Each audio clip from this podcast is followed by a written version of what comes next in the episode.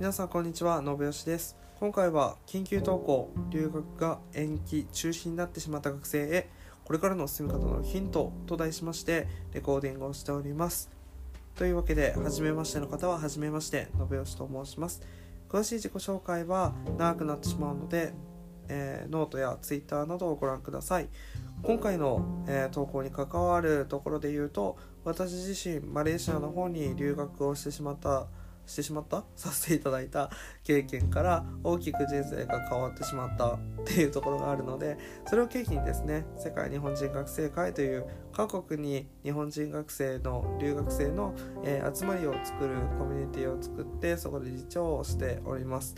でえーと、他にもですね、えー、そういった事柄から、えー、各国また、えー、全国で講演活動などを行って、え留学の推進であったりとかまたその後の懸念について話をすることが多いです。でそういった立場から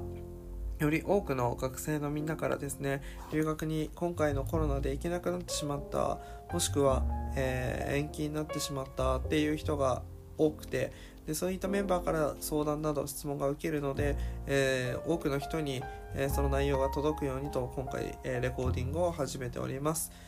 はい。じゃあそれでは本題に行きましょう。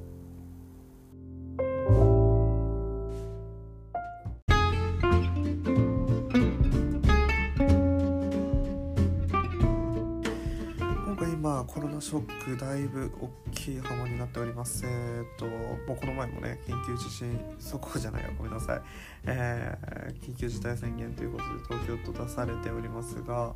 えっ、とそういったことによってですね結構多くの学生が、まあ、留学をする予定だった学生が延期だったりもしくは留学がもうできなくなってしまうみたいな状況が生まれています。で実際にですねあの学生のみんなからもたくさん相談があってでそういった学生が今そしてこれからどうしたらいいかなっていうふうに思って自分自身の経験を踏まえて取り急ぎですねこのラジオを撮っているという形になっています、えー、今回の放送でなんか、ね、一人でもですね参考になる人がいれば、え、嬉しいなというふうに思っています。実際に、えー、コロナによって留学が延期中止になってしまった学生から聞かれる状況の多くはですね例えば、えー、夏今年の夏ですね7月とか8月とかに、えー、留学に出発する予定だったのにもかかわらず留学の見通しがもう立たなくなってしまったっていう人もいました。あとは2月に出発したのに緊急帰国しなければならなくなってしまったっていう人も結構いましたね。あのまあ、日本に戻ってこれたっていうところだけでもかなり大きかったなと思いますし今ですねあの帰ってこれないメンバーもいるのでそれだけラッキーではあるんですがそういった、えー、質問というか状況が今学生には多いです。でみんなの話を聞く限りですね一番の不安っていうのはやっぱ自分の予定していたその留学ができなくなってしまったことによってやっぱり結構空白の時間が生まれたと思うんですよね。でそれを何に使ったらいいかわからないという話がすごく多いです。で特にあの帰国後に、えーと、就活をそのまましていくという予定だった学生で多いのはあの就職活動までのその挑戦期間として留学が位置づけられてしまっているメンバーが多いのでじゃあその留学ができなくなった時に何をもって就活にあの向かえばいいかわからないっていう人が結構、えー、多かったです、まあ、具体的に言ってしまうと例えばその就職活動中に面接や ES などで、えー、書くようなエピソード話すようなエピソードっていうのを本当は留学で作りたかったのにそれが作れなくなってしまったからあ自分はなんかこう就活の時に何をしたらいいのかわからないっていう風に何を話したらいいかわからないっていう、えー、悩みが直近ある人が多かったなというふうに思ってます。なので今回は、えーと、空いた時間の使い方の選択肢だったりまたそのキャリア決定、まあ、就活に向けた行動のパターンへのヒントを、まあ、これからちょっと具体的に伝えられればなと思っております。お付き合いください。さてえー、留学に行けなくなってしまった学生において、えーと、空いた時間の使い方は2パターンかなと思ってます。で一つは、えー、留学をこう延期だというふうに捉えて、えー、留学の準備期間として時間を活用する、え使い方があるかなと思ってます。えーと、留学の準備期間に何をすべきかについてはまたちょっと、えー、これでもまた長くなるので、えー、また別の機会にするとしますが、まあ、これまでもう、まあ、SNS だったり、まあ、自分が今講演会とかを各国で行っていたんですがその時に語っていたから、まあ、あの軽くいくつか挙げておきたいというふうに思います。まあ、まず1つ目は留学先にいる誰かとつながって留学の計画を立てるということなんですけど結構留学って意外とこう計画が立てられてない人も多くてでこれも結構いろいろな論争があるんですよね。そのあの計画を立てずに行った方がより価値的だっていう人もいたりとかするので、まあ、その辺はちょっと微妙なんですけどただまあ自分が知りうる限り何ができるかぐらいはやっぱり知る必要がありますと。ただまあそれをこう知る術というのがインターネットだとなかなか難しいですよね。なので一番いいのは、まあ、留学先例えば僕がいたマレーシアとかマレーシアにいる誰かとつながってその人にまあいろんな情報を聞きながら、えー、と留学の計画を立てるっていうのも一つ手なんじゃないかなと思います。で2つ目ですね。2つ目は留学先の歴史について知るということです。でこれはですね結構こう留学に行ったメンバー僕もあの500人以上というかメンバーつながりながら今も活動していますが、えー、そういったメンバーが言うことが結構多いんですよね。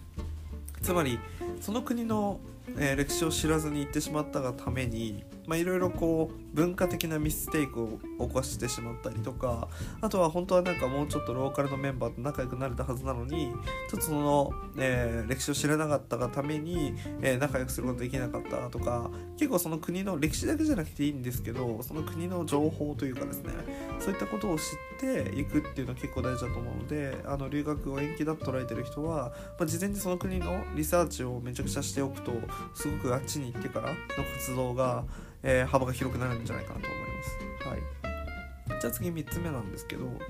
まこれは留学先で挑戦する予定のことを日本で実践し始めてみるということでであのこれどういうことかっていうと結構これは僕肝だと思っています。日頃も言っているんですけど結局その留学先で挑戦したいっていうことって多いと思うんですよね。留学する予定なメンバーって。やっぱりこう留学先で何かしら大きい挑戦をしていきたいそのことで自分自身を高めていきたい成長していきたいっていう人がまあかなり多いんじゃないかなと思います。であのそれをですねあのぜひこの、ね、日本で実践をし始めてほしいなと思っててっていうのは、えーと、よく来る相談というかよく起きる状況として当たり前なんですけど日本側でなんかすごく、えー、外に出て活発になんかイベントとか参加してっていう人は分かるんですけど日本側でもなんか家に引きこもっている人って別に留学先に行ったところで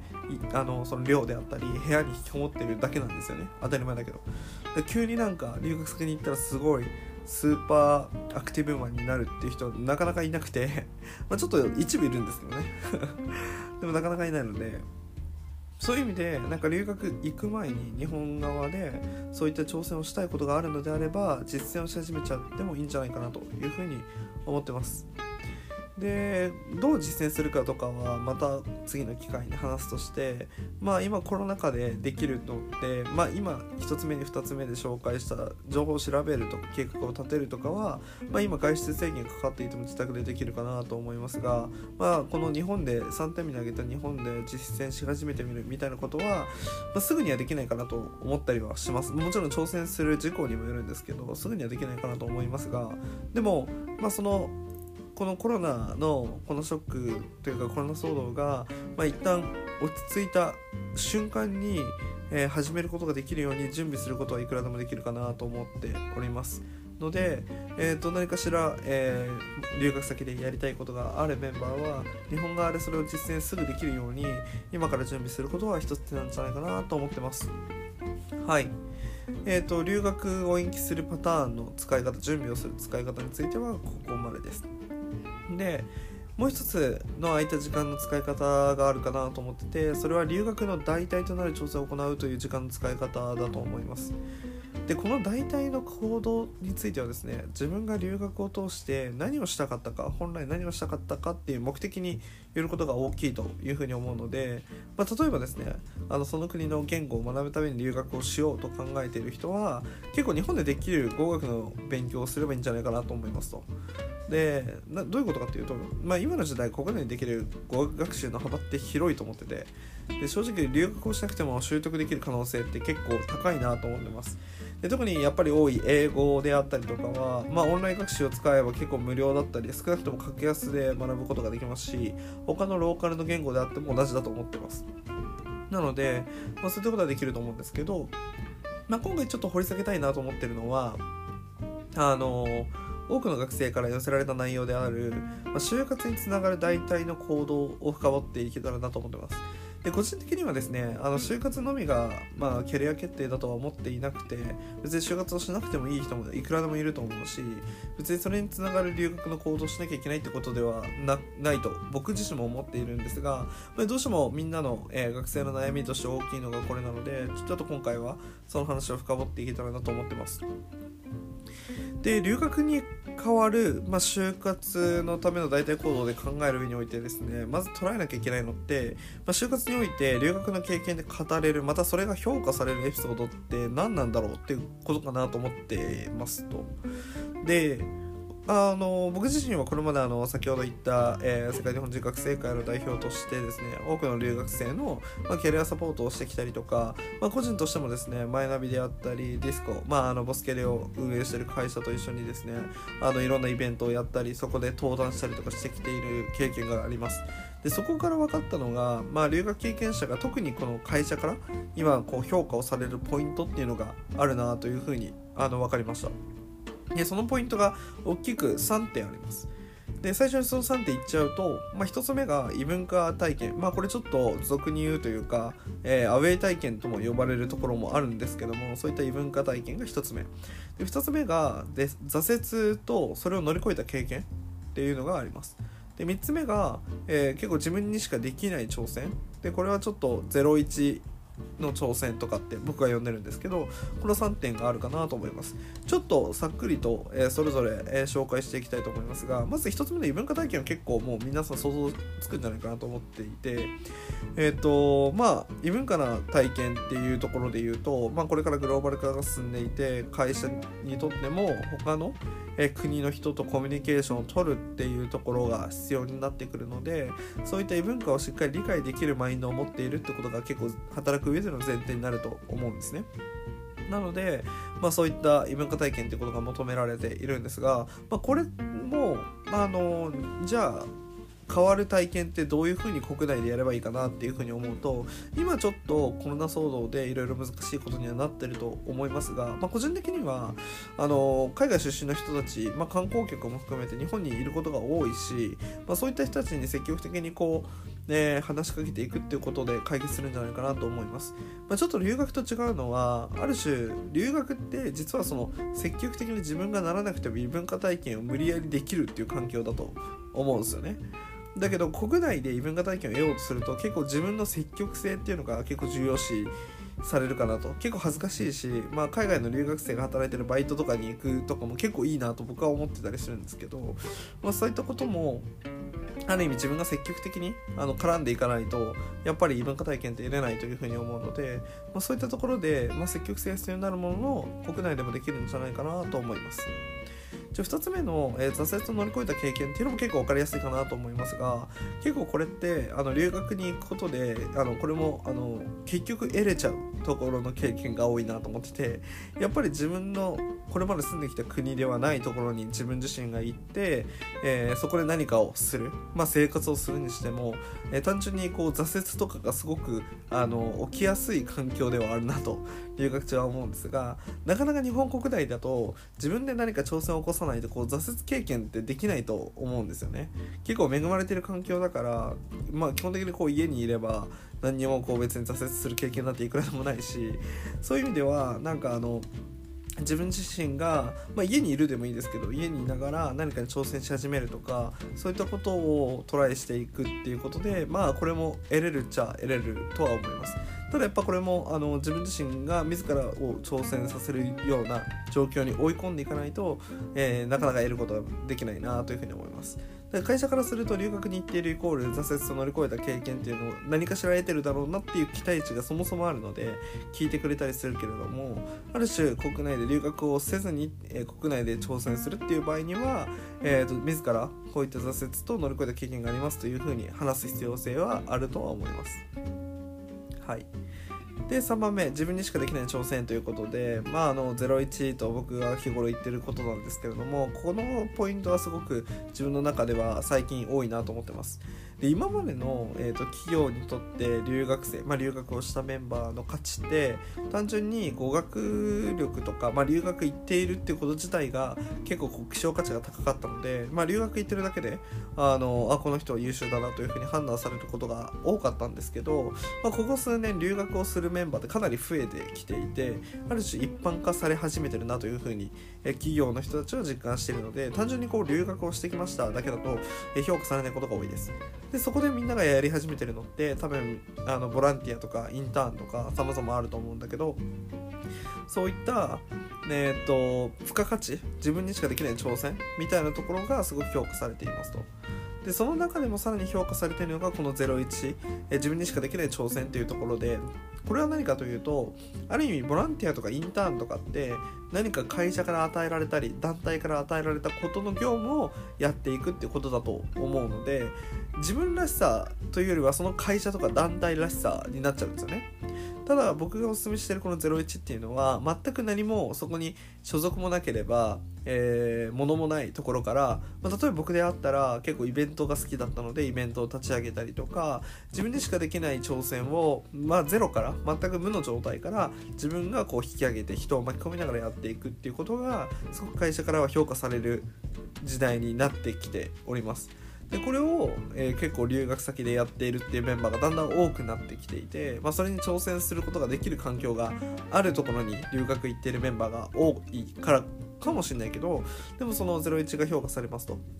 じゃあそれを代替するようなことを国内で行うとしたらやっぱり、えー、とさっきも言ったようにまず自分の頭でまあまあ、大学だったり所属を超えて、えー、まあ、所属の中でもいいけれども、えー、自分自身が何か生み出したいものを何か見つけでそれを、えー、よりこう多くの仲間を集めて広げていくっていう挑戦が必要なんじゃないかなと。ただこれも、えーと、僕が最近お勧めしてるというかずっとお勧めしてるこのアジア留学っていうところで言うとやっぱ挑戦するハードルが低いんですよね。アジアとかだとやっぱり日本よりも物価が低かったり移動費が低かったりあとは何か立ち上げる時の資金繰りとかもしやすかったりとかしていて挑戦しやすい環境はあるんだけど日本だとどうしてもそういった挑戦って難しかったりするんだけどでもまあできないことはないと思うのでそういった01の体験をどうやって国内でしていけるかみたいなことを考えながら挑戦していくとすごく、あの、留学に代わる挑戦がすることができるんじゃないかなと個人的には思っております。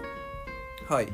ということで結構初回というかこの、えー、緊急投稿が長くなってしまっていますが、えー、よりこう留学の先ほど言った3つですねの挑戦。例えば特に一番最後の01をどうやったらやっていいのかとかそういうハウツーに関してはまた次回、えー、以降発信をしていけたらなというふうに思います。なので今回はこの3点をえー、一つヒントに、えーと、留学の代替をするメンバーに関しては、えー、考えていって国内でも、まあ、留学と同じぐらいの価値のある挑戦をしていってほしいなというふうに思ってます。はいという形であのこの、ね、ノートであったり発信では、まあ、留学にまつわることであったりキャリアにまつわることだったり、まあ、自分自身の専門のデザインだったり、えー、イベントだったりでそしてあの趣味であるというか、まあ、フリーカメラマンをやっているのでカメラの話であったりとかを今後も発信していけたらなというふうに思っております。であのぜひこの投稿であったりまた、えー、Twitter のフォローであったりとかお願いします。ということで今回はこの辺で。バイバーイ。